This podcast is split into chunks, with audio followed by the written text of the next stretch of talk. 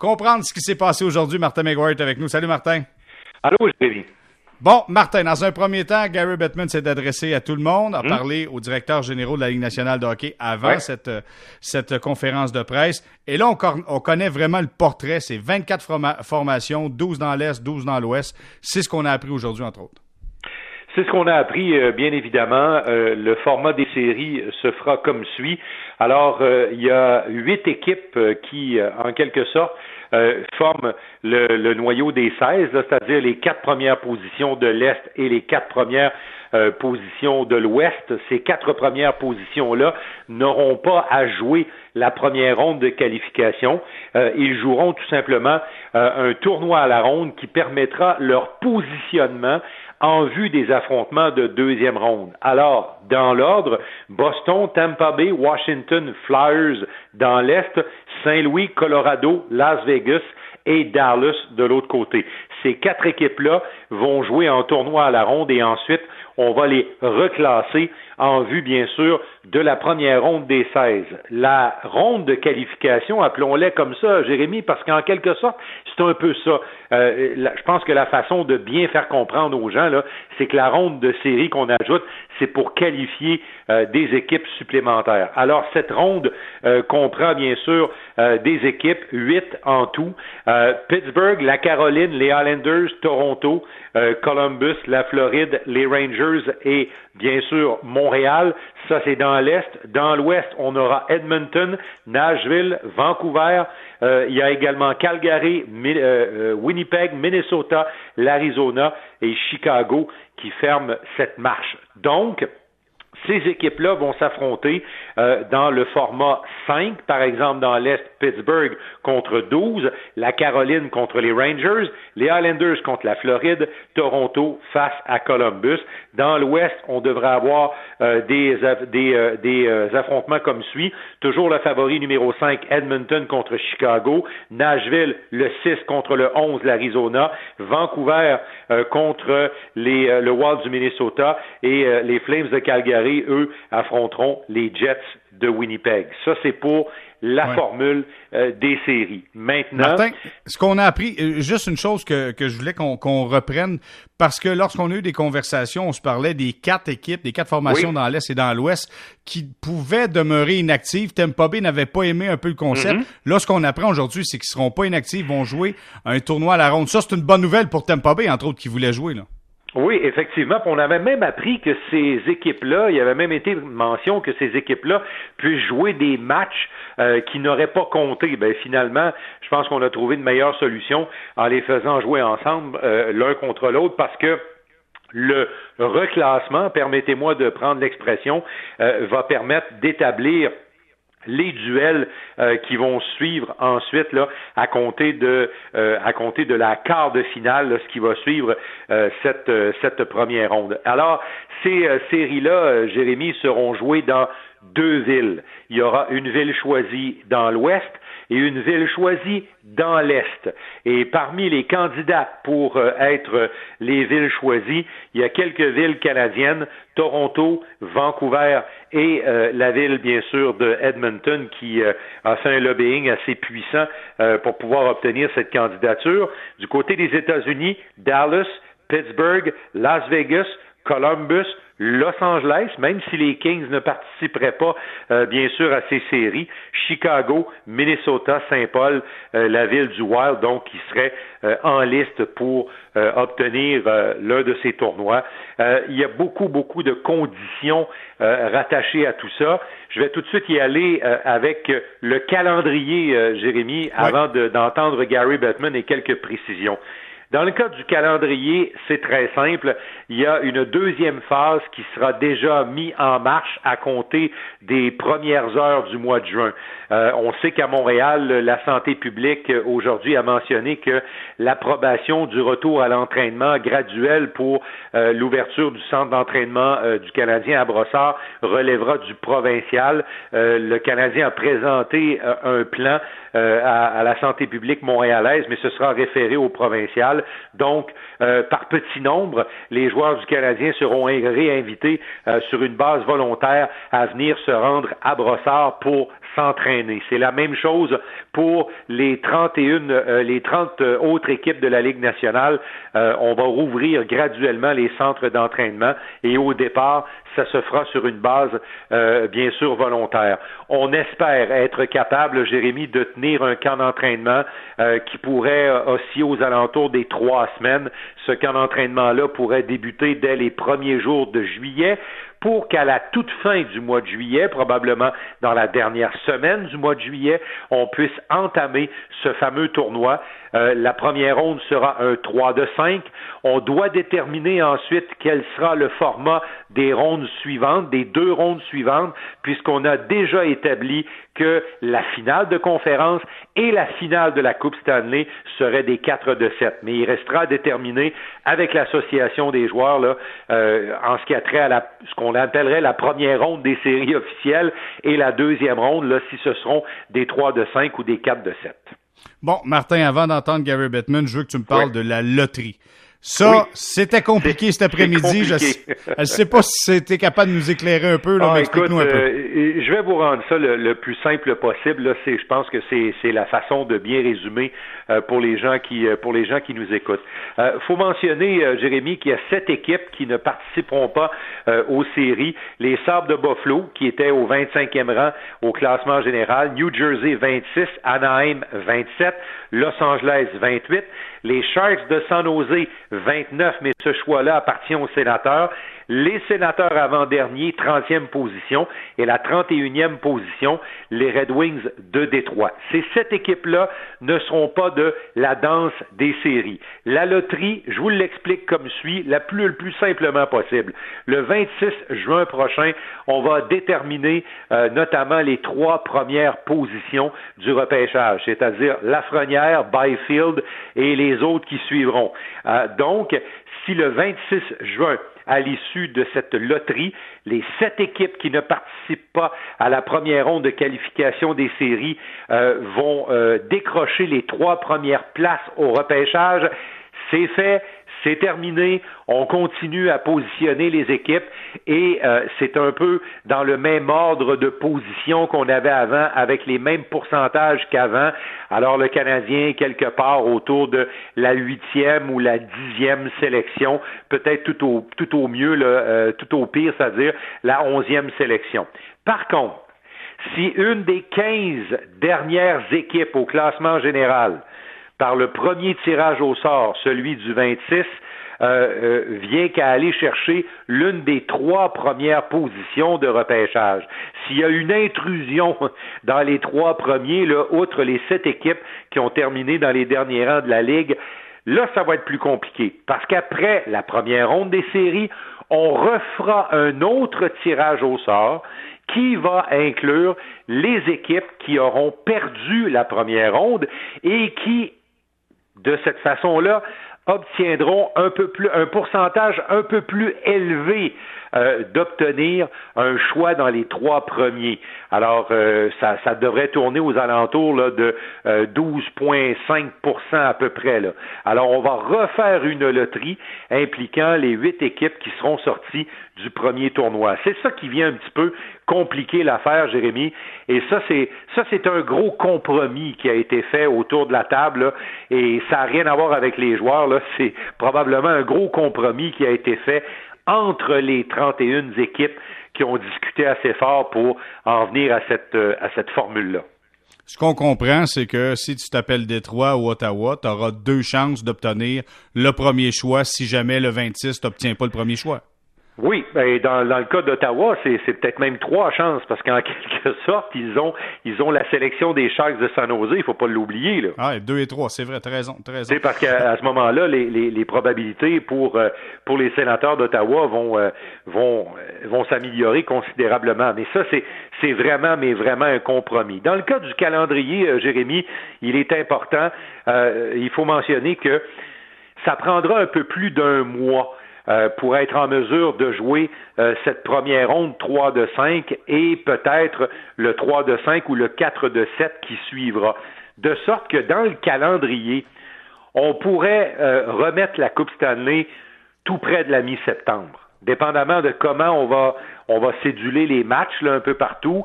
Dans deux villes avec beaucoup d'équipes, ça pourrait être compliqué.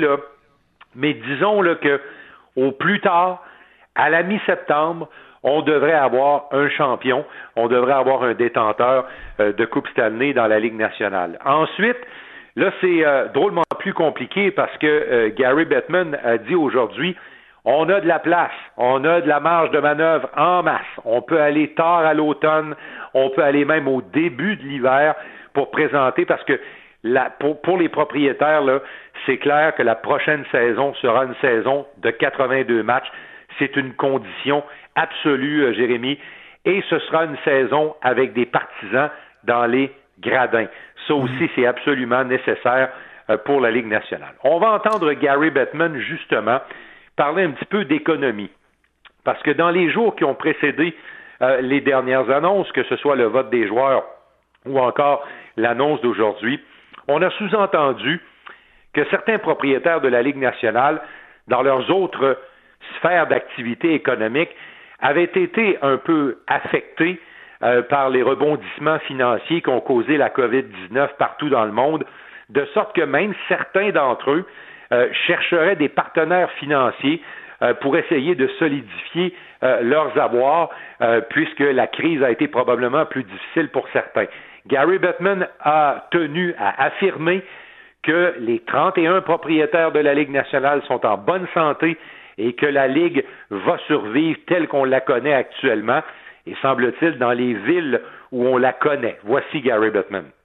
Well, we we no, our teams are the healthiest they've ever been. Our ownership is the best it's ever been. Having said that, you know, having an economic model, which right now we have no revenue coming in, and a large portion, not a majority of our revenues, but a large portion of our revenues comes from people in the building. Uh, but I'm hopeful that by next season, uh, things will be back to normal and we'll be in a good place.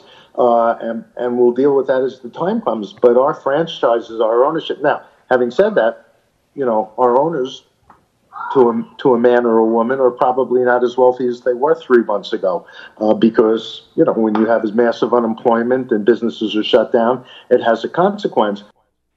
Alors, les conséquences de la COVID ont été probablement plus difficiles. Il a dit euh, certains de nos partenaires là euh, ont probablement des, euh, des, difficultés un peu plus grandes que ce qu'ils avaient il y a trois mois avant la pandémie. Euh, mais en tout cas, il ne semble pas que la solidité des équipes euh, de la Ligue nationale soit affectée, du moins pour l'instant.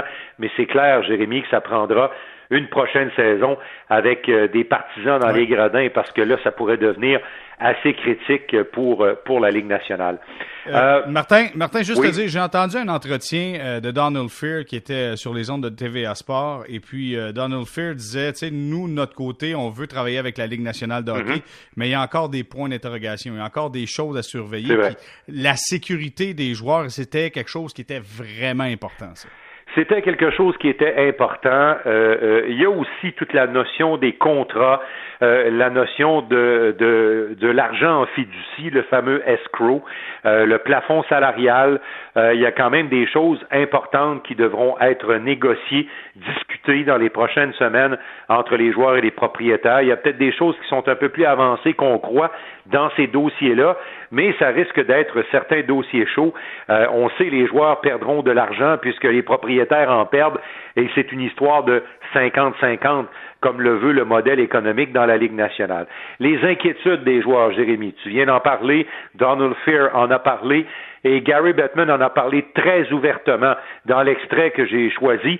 Euh, il, va dire, il va expliquer là-dedans que, dans le fond, là, euh, on a travaillé avec les joueurs parce que ce qu'on a mis en place, on voulait que ça puisse faire le bonheur des joueurs, que les joueurs puissent embarquer là-dedans et embarquer euh, évidemment à 100% et, ne pas se croire euh, lésé ou placé dans une situation difficile. On va écouter Batman là-dessus. For us, well, we had a, a, an idea of how we thought it was important to come back. We knew that health had to be of paramount importance, and we made that clear to the players up front. And from a health standpoint, there was two aspects: one, COVID nineteen, obviously, and two, with the players being off for a while, we don't want anybody on the ice who wasn't game ready. We weren't going to rush anything. And we needed to hear from the players what was important to them. Being away from home for not too long a period of time, making sure they're in game shape. They're as concerned about history and tradition and the integrity of winning the cup as anybody else. In terms of those issues, we really want to be guided by what the players ultimately decide. Alors, la sécurité était très importante, la santé. Il a même parlé d'une certaine tradition. Il disait à quelque part, il y avait, il y avait une tradition euh, derrière le format des séries et tout ça euh, que les joueurs souhaitaient ardemment euh, respecter. et évidemment, quand on parle de, la santé, on parle aussi de la santé mentale parce que tu sais, enfermé dans une chambre d'hôtel pendant des semaines, pendant un mois et demi ou un peu plus là, euh, pour euh, pour l'équipe qui pour les deux équipes qui vont se rendre jusqu'au bout, jusqu'en finale, Jérémy, ça peut ça peut être long potentiellement. Alors, tu sais, il y a quelques semaines, on a parlé ensemble de quelques villes candidates. Euh, j'en ai nommé quelques-unes tout à l'heure.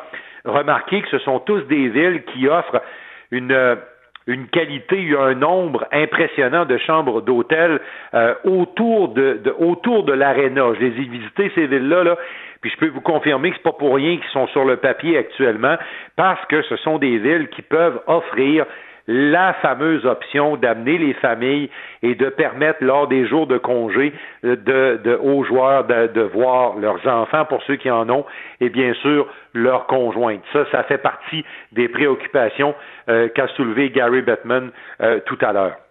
Les villes choisies maintenant, il y aura beaucoup, beaucoup, beaucoup de critères. Premièrement, il faudra que les santé publiques, les autorités euh, de ces villes-là puissent, euh, euh, puissent avoir de la réglementation qui va permettre de tenir l'événement. Gary Bettman a dit on ne peut pas déplacer une dizaine d'équipes de la Ligue nationale dans une ville pour après ça, au bout d'une semaine, s'apercevoir que cette ville-là est devenue un endroit problématique, puis là, tout arrêté, tout annulé. Alors ça aussi, là, je pense que ce, ce sera pris en compte. Il faudra que la Ligue nationale, que les équipes puissent se procurer des tests sans que ça puisse nuire à la santé publique, Jérémy.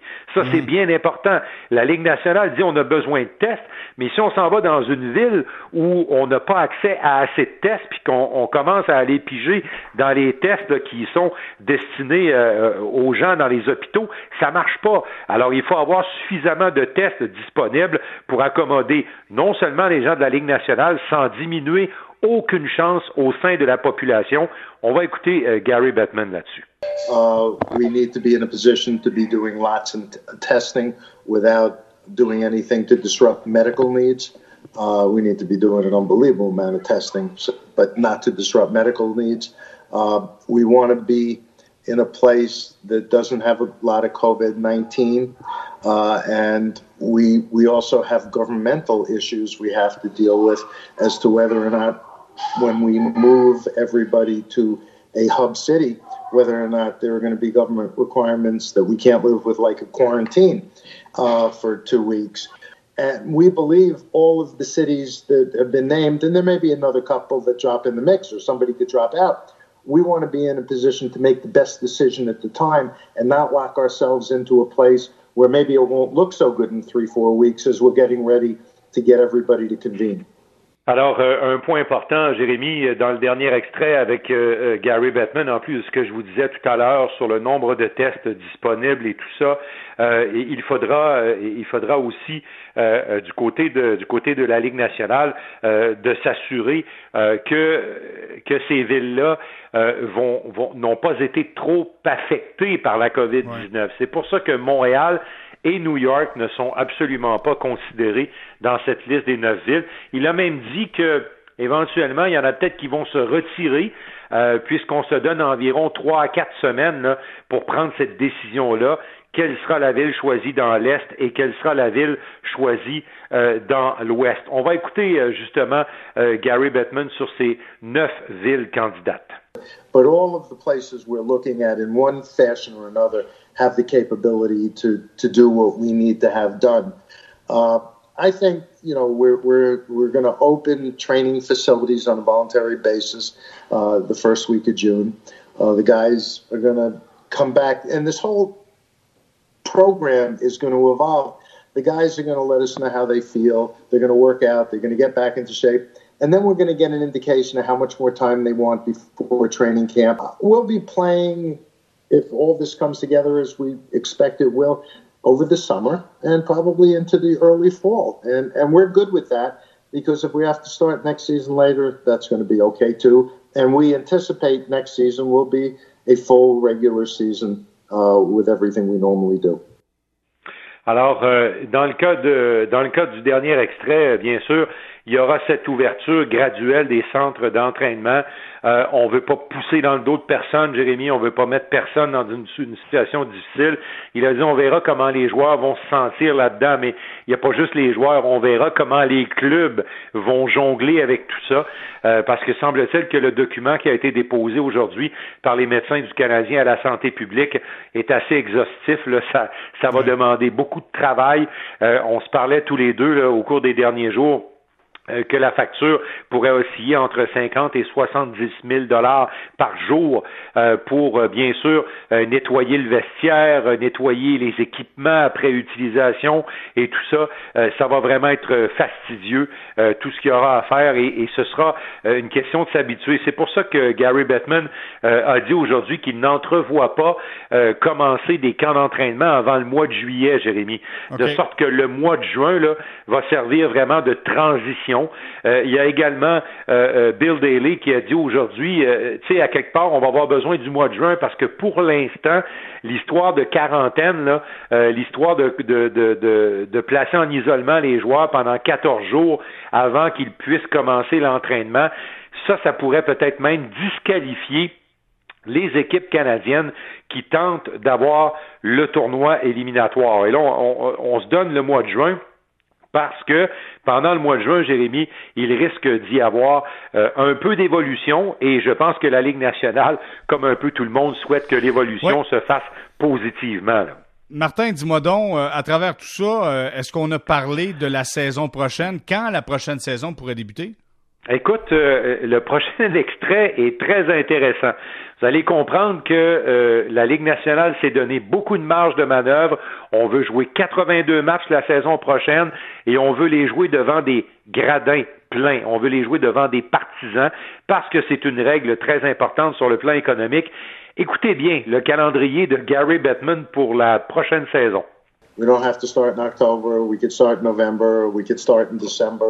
You know, could could we start with the Winter Classic? I mean, anything's possible. But what we're learning from this experience is because of how good our buildings are, and ice making isn't like it was 75 or 100 years ago. Uh, we don't need to necessarily be locked into the other schedule. We're we're the, there's a new normal out there in this world, and we have to be adaptable, which is the way we've approached this process. Alors, on doit s'adapter. C'est ce que la Ligue nationale fait, c'est ce que Gary Bettman dit. Euh, on fait face à une situation qui a changé complètement les standards. Alors, est-ce qu'on jouera en octobre pour la saison 2021? Ce serait surprenant. Est-ce qu'on jouera en novembre?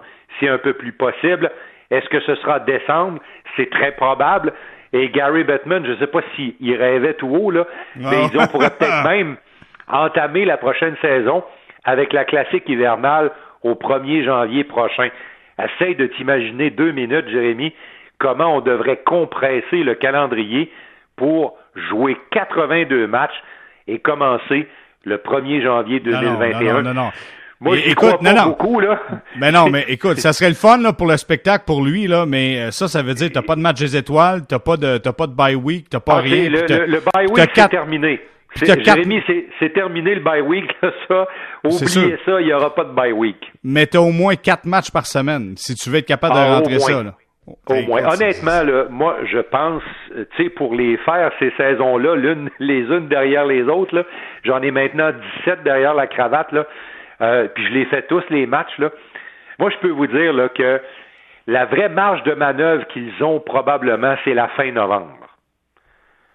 Tu sais, là, si tu veux que ce soit humain, cette affaire-là, là, puis si tu veux pas être obligé de donner la Coupe Stanley au 1er juillet de l'an prochain, là, moi, je pense que vers la fin novembre, là, on, commence vraiment à être dans une, une zone où il faudra absolument commencer la saison 2020-2021 si on veut faire autrement que jouer quatre matchs par semaine.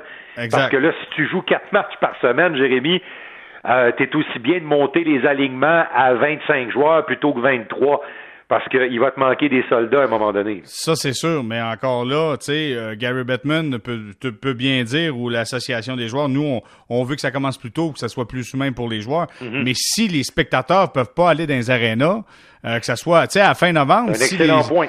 Tu sais, ça changera rien, là. Eux, ils veulent jouer avec des spectateurs. Fait que donc, ils vont dire, ça nous prend des spectateurs, on va attendre. Tant aussi longtemps qu'on peut pas avoir de spectateurs, nous, on commencera pas. Et ça, c'est clair. Écoute, euh, c'est pour ça que ça pourrait nous mener très bien en, décembre. Euh, garde, euh, je pense qu'actuellement, on, est, et là, Batman l'a bien dit dans l'extrait que je viens de vous faire entendre, il dit la COVID-19, cette pandémie, a créé une situation partout, dans toutes les sphères d'activité, où ce qui était normal avant ne l'est plus vraiment. Alors, on doit s'adapter à une nouvelle normalité. Euh, et, bien évidemment, euh, Gary Bettman s'est bien gardé de dire que c'était une question d'argent, euh, que la priorité de revenir, c'était une question d'argent. Mais on le sait tous que c'est une question d'argent. Il n'a pas voulu s'embarquer dans on va perdre un peu moins si on décide d'y aller, ne serait-ce que de jouer les séries devant des caméras et devant des sièges vides. Mais la réalité, c'est ça, Jérémy. Et la, la prochaine année est aussi très importante. Euh, parce que la Ligue nationale ne peut pas se permettre de jouer ça sans partisans. Si on devait entreprendre la prochaine saison sans les partisans, là, ça pourrait faire mal, effectivement, puis on parlerait peut-être d'une situation euh, beaucoup plus euh, beaucoup plus périlleuse pour la sécurité financière de quelques équipes assurément et la sécurité d'emploi de quelques dizaines de joueurs dans la ligue. Bon, ben Martin, c'est une grosse journée au bureau. Aujourd'hui, on a appris plein de choses avec euh, Gary Bettman. Voyons la suite des choses. Je te dis un gros merci. Euh, on se repose. Puis on se reprend demain avec, avec plaisir à Bonsoir les sportifs. Certainement. Écoute, euh, je pense que dans les prochaines heures, là, on devrait avoir quelques réactions importantes. Marc Bergevin, d'ailleurs, le directeur général du Canadien, va s'adresser aux médias pour la première fois demain lors d'une conférence de presse téléphonique. C'est la première fois que nous aurons l'occasion de parler euh, au grand patron hockey du Canadien depuis que le Canadien et la Ligue nationale a suspendu ses activités en mars dernier. Bon, ben c'est déjà un rendez-vous demain 22h04 avec les propos de Marc Bergevin. Martin McGuire, merci d'avoir été avec nous. Au revoir, Jérémy.